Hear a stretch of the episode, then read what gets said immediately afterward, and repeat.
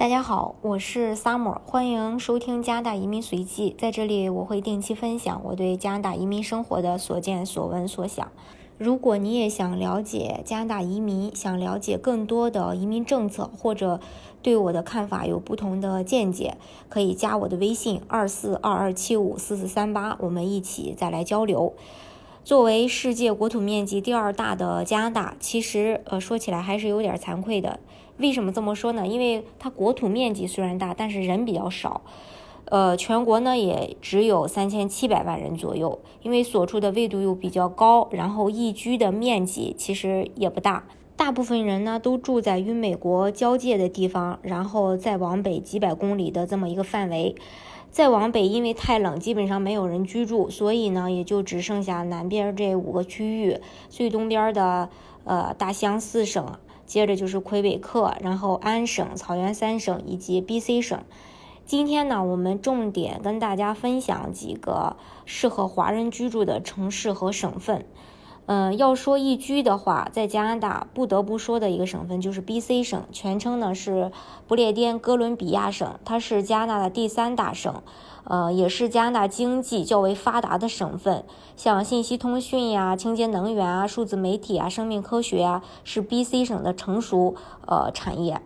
加拿大的 B.C 省有九十一处国家级的历史古迹，十处省级的历史古迹和三处联合国教科文组织世界历史遗产古迹。这个省份有名的大学就是我们大家都知道的 U.B.C，在全世界的话能排到前五十。嗯，B.C 省的最低时薪从六月一号，从今年的六月一号开始啊，已经调到十四点六加元，然后今天是六月二号。然后计划的是明年的六月一日要涨到十五点二每小时，呃，如果明年其他省不调的话，BC 省就是，呃，最低时薪最高的省份，也就是说，呃，其他的省没有能赶得上 BC 省的时薪高了，那。这儿呢有一个城市，大家都知道，叫做温哥华。温哥华呢也是世界宜居城市，虽然纬度高，但是受太平洋暖流的影响，再加上东边的落基山脉的，呃遮挡吧，遮挡了北边的寒流，呃，使得温哥华跟加拿大的其实，呃，加拿大的城市不一样。夏季气温呢一般也都在二十摄氏度左右，冬季气温的话，呃，平均气温会在零度以上，嗯。然后我看了一下，二零一九年温哥华一月的平均气温最高温度是五度，呃，合肥一月份的平均气温呢是差不多是六度。然后大家可以去呃参考这个咱们国内城市的合肥，呃，能找出来跟温哥华七月份纬度呃温度差不多的呢，是中国的呃贵阳，中国最冷的这个省份黑龙江。哈尔滨的，呃，这个七月的均温还在二十三点六度，这是均温啊，当然是最高温度和最低温度的话，呃，这个就没法说了，因为有一年记得去过哈尔滨，当时的，呃，当然我我去的时候还是这个夏天啊。就是当时的温度都达到了三十多度，特别的热。所以说，在温哥华生活的话是非常舒服的，可以说是冬暖夏凉。年平均温度呢只有九点九度。在国内的话，沈阳的均温年均平均温度啊是九点三度。温哥华平均每年只下九天的雪，然后风呢还特别的小。如果说温哥华的气候有什么缺点的话，就是雨下的有点多。全年的阳光照射量是一千九百三十八小时，虽然不是特别低，但是太阳全部都出现在夏天，冬天的话基本上就是会下雨比较多。呃，大温哥华人口的总量是二百五十万左右，然后呃华人的话能达到五十万呃人吧。占比将近百分之二十，然后租房的话，根据五月份的最最新的一个租房信息的话，在温呃在这个温哥华一居的话是两千一加币，两居是三千加币，呃，但是它的卫星城市本纳比在。一居的话，呃，差不多是一千七百七十；两居的话是两千三百三十。温哥华本身不大啊，很多华人如果说选择在大温地区生活的话，都会生活在，呃，这个，呃，温哥华周围的卫星城市，就是大温地区吧，还是在。关于温哥华更多的内容的话，其实大家可以去听一下我之前的这个音频，就是叫做《加拿大温哥华衣食住行花费大揭秘》这一期呢，呃，跟大家对这个温哥华这个地方讲的就比较详细。今天呢，咱不呃不再做这个过多的介绍。温哥华的西边呢，还有一个温哥华岛，这个岛呢不仅大，而且也还高，有多大呢？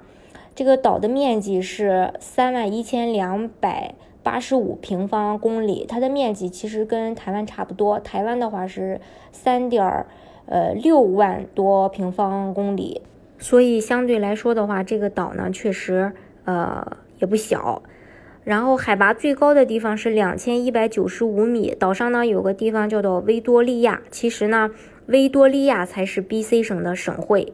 维多利亚在温哥华岛的最南端，呃，有着跟温哥华同样的气候条件，降雨量只有七百零五毫米，不到温哥华的一半，降雪量呢也不多，呃，也是加拿大。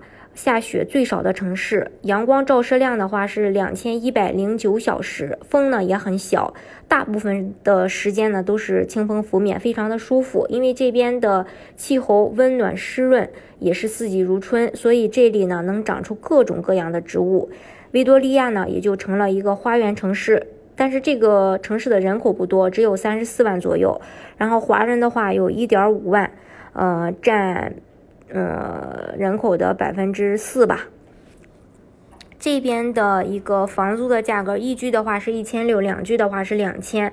那去过维多利亚的人都知道，给人的感觉就是特别的悠闲，也绝对呢是一个非常呃特别非常好的一个养老的地方。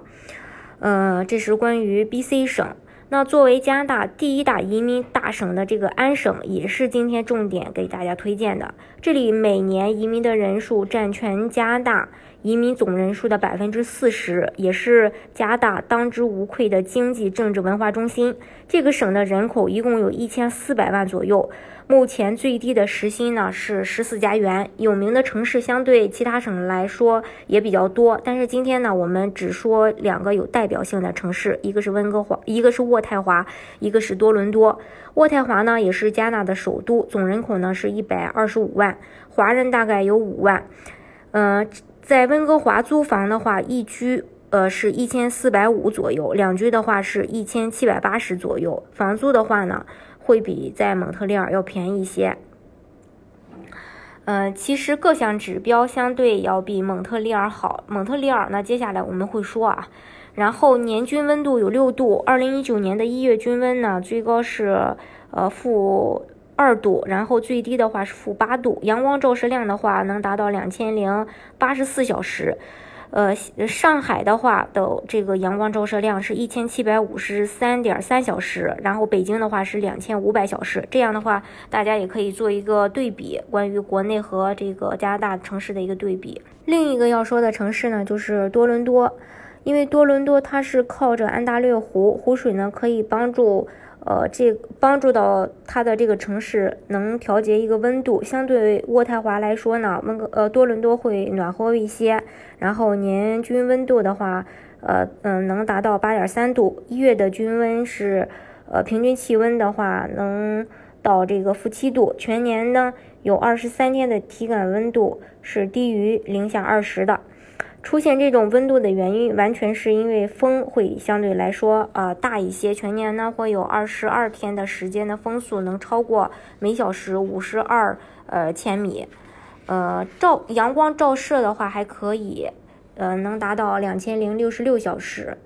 嗯，大多伦多地区的人口有六百万，然后华人呢能达到七十多万，占比接近百分之十二。大多伦多地区包括多伦多和周边的卫星城市。单纯的多伦多市的一个房租，呃，能达到一居两千二，然后两居的话是两千八百三。当然，我说的这个房租的数据它不是很准确的，因为它每个月都会更新。我说的这个是五月份的啊，这个大家如果听了觉得跟你了解到的不是很一致的话，也不要太较真儿，因为。呃，这个房租的话，它也是随时会更新的。周边的卫星城市的租房呢，相对来说会便宜一些，所以说很多华人呢会选择住在它周边的一些卫星城市。华人喜欢住在哪些区？这个我在前几期移民加拿大多伦多后，华人会住在哪些区？这一期也跟大家很详细的呃分享了一下，大家可以去听一下。这个城市靠湖的地方可能会更温暖一些，有时候你会发现城南在下雨，城北在下雪，会相差那么一个三四度的一个温差吧。作为国际化的大都市，工作机会相对来说要比加拿大的其他城市会多一些，但是呢，也会伴随着一些相关的问题出现，就是房价会高。租房的话，刚才我也说到过，这个租房的房租的一个情况啊，也会比其他的城市要高一些。气候的话，一夜均温最冷在负七度，最高呢是负一度。关于多伦多其他的一些衣食住行啊，你也可以去听一下。呃，加拿大多伦多中产阶级年收入开销汇总这一期。嗯，还有个地方呢，其实我也想推荐给大家，就是大西洋的四个省份。呃，大西洋四省的话是包括像新斯克舍、新布伦瑞克。爱德华王子岛、纽芬兰和拉布拉多这四个省啊，也不是说所有的省份都适合居住。嗯，这四个省在加拿大也是开发比较早的地区，但是，呃，相对来说发展还是最慢的。到现在为为止吧，总人口也只有二百五十万，华人呢只有呃一万四左右，所以从人口发展的数量来看呢，这里就不太适合人类居住。这里的平均温度是五到六度，一月的平均温度是在零下十度左右。上海呢是呃十七度，北京呢是十三点一度。但是对于加拿大来说，这个温度还算是比较高的了。这四个省沿海，所以这里的气候特征主要就是雨大、雪大、风大。然后这四个省当中，气候最极端的就是纽芬兰和拉布拉多。这个省有一块儿。岛和一个大陆组合在一起，然后每年的降雨量是一千五百三十四毫米，降雪量呢，呃是三百三十五厘米，每年下雪要下七十九天。这个省的省会叫做圣约翰斯，在这边租房的话就比较便宜了，一居的话呢是八百三，两居呢是八百九。嗯，在这边就是经常下雪，好几天不停。所以一到了冬天，老百姓呢就开始挖战壕。雪下完以后，大家上班先要把车找出来，找出车来以后还要把车挖出来。要是把车挖出来以后，可能这一天呢就过去了。雨雪大就意味着阳光就特别少。这边全年只有一千六百三十三小时的照射量，是加拿大阳光照射最少的地方。然后这个省的人口呢，呃，不多，只有六十二万，而我们华人也也只有两千人。嗯，但是这四省呢，也不是说没有能人能住人的地方。在海洋四省当中，最好的省份就是新斯克舍省。这个省的人口呢是九十七万，华人呢有七千多，这两年可能会更多了一点。然后，呃，每年的降雪量是二十五天，嗯，风也稍微小一些。然后全年的这个阳光照射量能达到一千九百六十二小时。如果大西洋四省当中，呃，让我去挑一个地方住的话，就会选新斯克舍省，特别是新斯克舍的哈利法克斯。哈利法克斯单凭气候的话，是除了多伦多、温哥华以外，加拿大算是比较暖和的地方了。一月的平均最高气温能达到三度，最低的话是负六度。在这边租房子的话，一居是一千一百一，两居的话是一千四百七。海洋四省当中的时最低时薪啊，像 NB 省，也就是新布伦瑞克省是十一点七。每小时，NS 省的话是十二点五五每小时，不过在二零二一年的四月一日后能调到十三点一加元。那爱德华王子岛的话是十二点八五，纽芬兰和拉布拉多的话就是十一点六五，然后再往内陆一点的话就是魁北克省，这个省呢。是个很特殊的省，它是法国文化占主导地位，当年也是法国人在这里做建设，至今的官方语言呢是法语和英语。目前这个省的最低时薪是十三点一。这个省呢也有两个大家比较熟悉的城市，一个叫做魁北克，一个叫做蒙特利尔。魁北克的人口一共有五十万，华人的数量呢，嗯，在官网上没有找到很确切的数字，可能呢也不太多。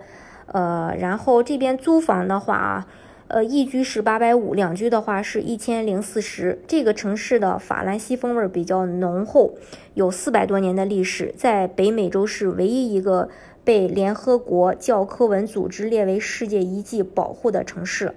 魁北克，呃，跟海洋省份比的话，雨雪差不多，年降雨量呢，呃，是一千一百八十四毫米，每年下雪要下七十天。冬天呢也会是有一个挖战壕的节奏节奏，但是这里的风呢不是特别大，呃，也会相对来说呢就更暖和一点。年平均温度是四点八度，一月平均气温的话是负十八度。虽然这里冬天很冷，但是冬天也挺浪漫的。但是话又说回来了，我们在这儿呢也不能光想着浪漫。作为移民来说的话，最终呢我们还是要回归到一个平静的生活当中的。魁北克二百公里以外就是蒙特利尔，这个城市是一个大都市，人口呢有一百四十万，华人呢有十万。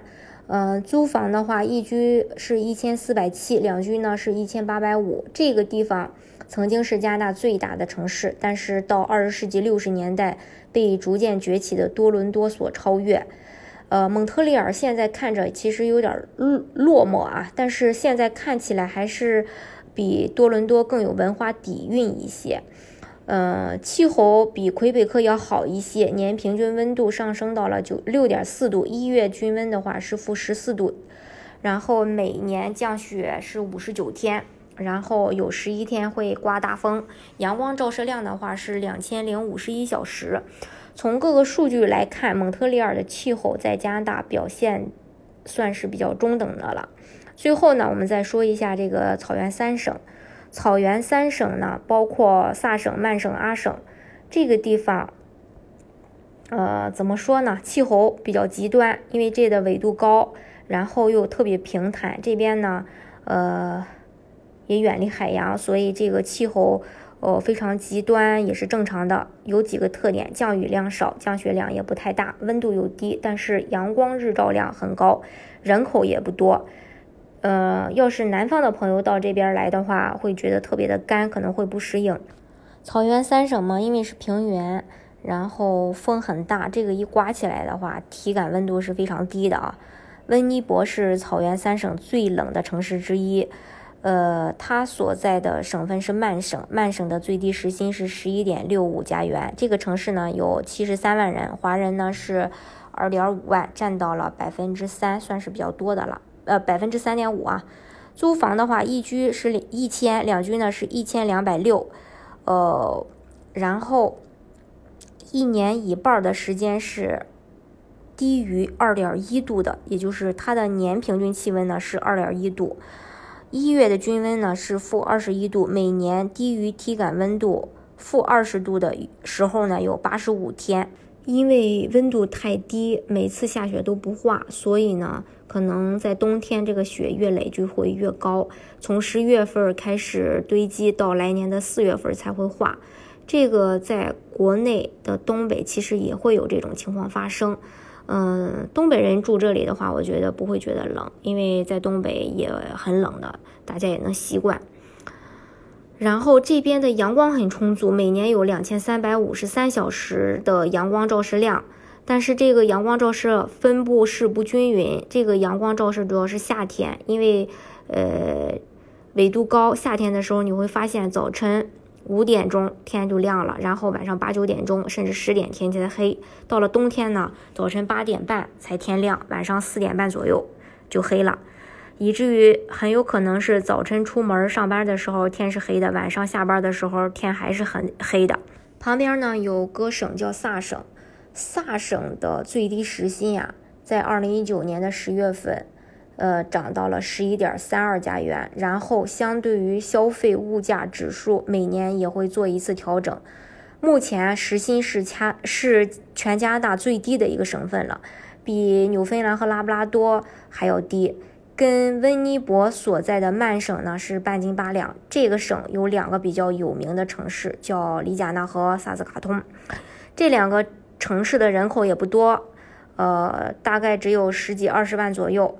然后萨斯卡通的话是二十七万，华人呢有一万。租房的话，一居是八百七，两居呢是一千零三十，年平均温度是两度，一月平均温度是负十八度，每年有八十一天体感温度低于负二十度。这个城市，呃，极度干燥啊，降雨量只有三百六十五毫米，降雪量只有二十八天，每年降雪量是七十三点四厘米。像里贾纳的房租一居的话是九百一，两居是一千零六十。草原三省当中最西边的是叫做阿尔伯塔省，阿尔阿尔伯塔省的最低时薪呢是十五加元，目前是加拿大时薪呃最低时薪最高的省份，但是明年如果阿省不涨的话，BC 省就要超过它了。然后这两这个省的话有两个大家比较熟悉的城市，呃叫做卡尔加里和埃特蒙顿，这两个城市相对来说要好很多。卡尔加里的人口有一百五十六万，华人是十万，然后，嗯，年平均温度是三点四度，一月均温是负十三度，全年有四十二天的体感温度低于负二十度。呃，北边的这个埃特蒙顿就是一百三十六万的人口，华人呢是七万，在这边租房的话，一居是九百五，两居呢是一千二，平均。温度年平均温度啊是二点八度，一月均温是负十五度，全年有四十九天的时间的体感温度是负二十度。嗯，在这边的话，全年只有三天的大风。在草原三省当中，如果一定要选个城市的话，卡尔加里我觉得还行，因为它租房也不贵，一居一千一，两居是一千三百五。除了气候稍微次一点以外，其他方面还是非常不错的。比如说工资高、税低、房子便宜，然后旁边还有一个国家级的圣地，也是世界级的圣地——班夫国家公园。这是关于加拿大的主要省份和一些呃城市，就是大家比较熟悉的一些城市。因为在这些城市的话，华人也比较多，呃，大家呢也会选择在这些城市去定居。很多人提到加拿大可能会觉得冷，嗯。就像刚才我提到的这些城市，也并不是说所有的城市呢都很冷。只要选择呃适合你的城市，在加拿大过得还是非常不错的。而且，即便是冷的话，我们大部分时间都是在室内。大家如果没事儿的话，谁也不会站在大街上挨冻，对吧？好了，今天呢就跟大家介绍这么多吧。呃，谢谢大家关注 summer 老移民。本人呢深耕移民多年，已经帮助近千组家庭成功拿到了身份。如果大家想了解关于任何的移民信息的话，大家可以加我的微信幺八五幺九六六零零五幺，我都可以给你最专业的指导。同时呢，也期待与你们的相遇。